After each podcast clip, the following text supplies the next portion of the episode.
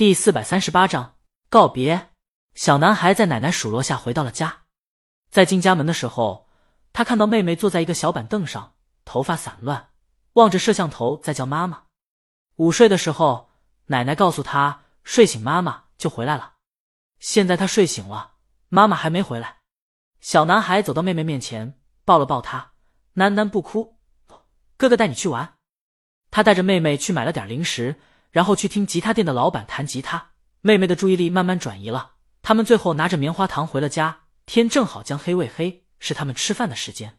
在吃饭的时候，监控摄像头响了，妈妈的声音传出来：“他们要去很远的地方，爸爸还在开车。”妈妈在问奶奶一些琐碎的事情，妹妹有没有睡午觉，看好小男孩，别让他再去野沙滩，多吃点菜，都是很平常的对话。但小男孩不知道为什么。想到了海岸边那个男人的朋友，他本就不多怨气，散了。妈，你们开车慢点。好，好。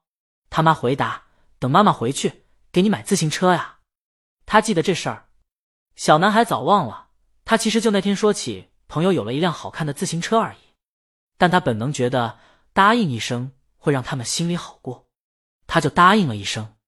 早上，小男孩刚起床，外面响起了敲门声。奶奶打开门，海边的男人出现在门口，把桶放下，在向奶奶打个招呼以后，又向小男孩打个招呼：“我们要走了。”小男孩要走了。江阳对，小男孩和奶奶跟着走出去，站在巷子，见巷子口停了一辆车。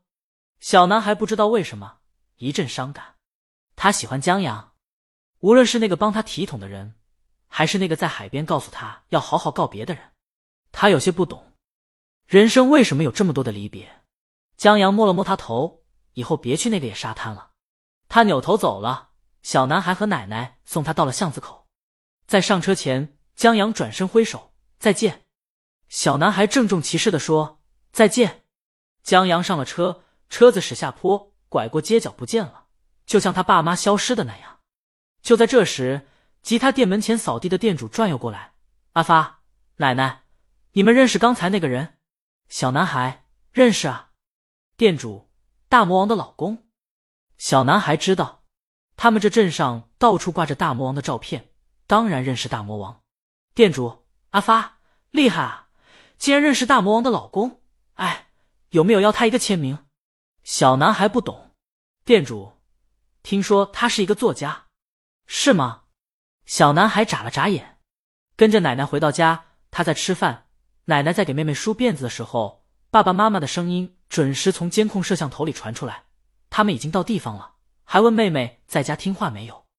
这次，小男孩告诉妈妈，他想看书。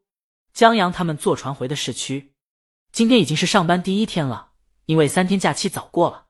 但李父和李母这头一天没课，所以请了一天假，定在今天回去。至于李青宁和江阳，他们有时候上班时间都不去公司。这迟一天半日的不算什么，即便如此，李青宁也不能多待。中秋节过后就是十一假期，柚子音乐节要开启了，他得回去抓紧排练。李青宁打算下午回京都。本来江阳主张是坐飞机的，但李青宁想了想，还是作罢了。在回到市区以后，江阳和李青宁去半山别墅收拾东西，李父和李母先回家，顺便去菜市场买了一些菜。他们打算正正经经吃一顿家宴。俩人买了菜刚回家，车还没停稳呢，老王已经站到他们家门口了。李父眯着眼，这是老王吧？老王装什么近视眼呢？他又看了看李父身后，见只有李母下车，不由得大失所望。江阳呢？李父，你天天惦记我女婿干什么玩意？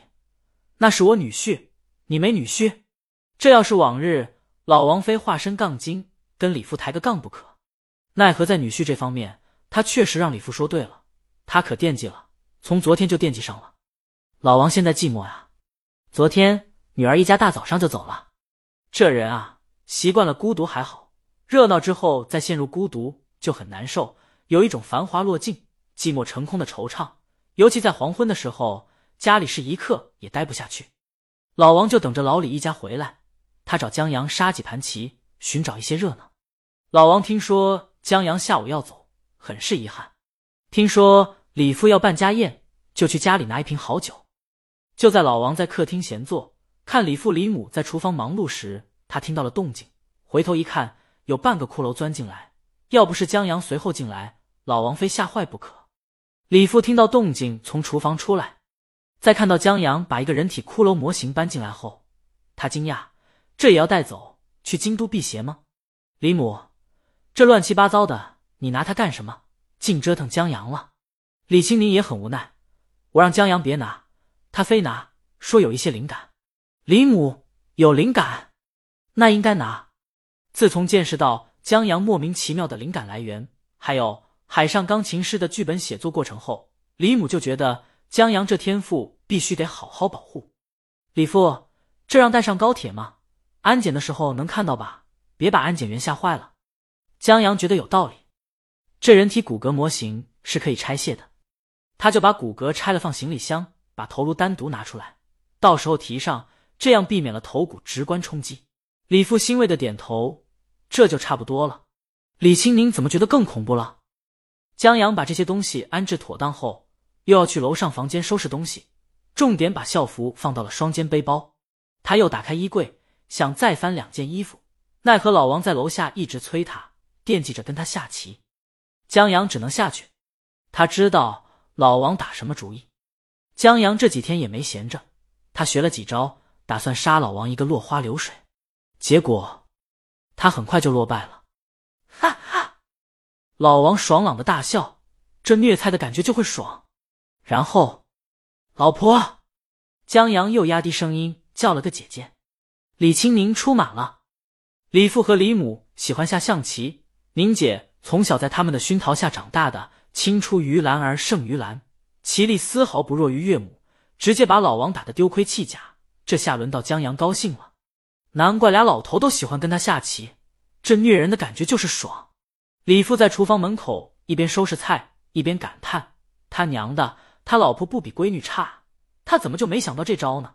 他要早请救兵，至于输给老王那么多盘。”至于见了他还转头就走，一条软饭的路缓缓的李父面前铺开。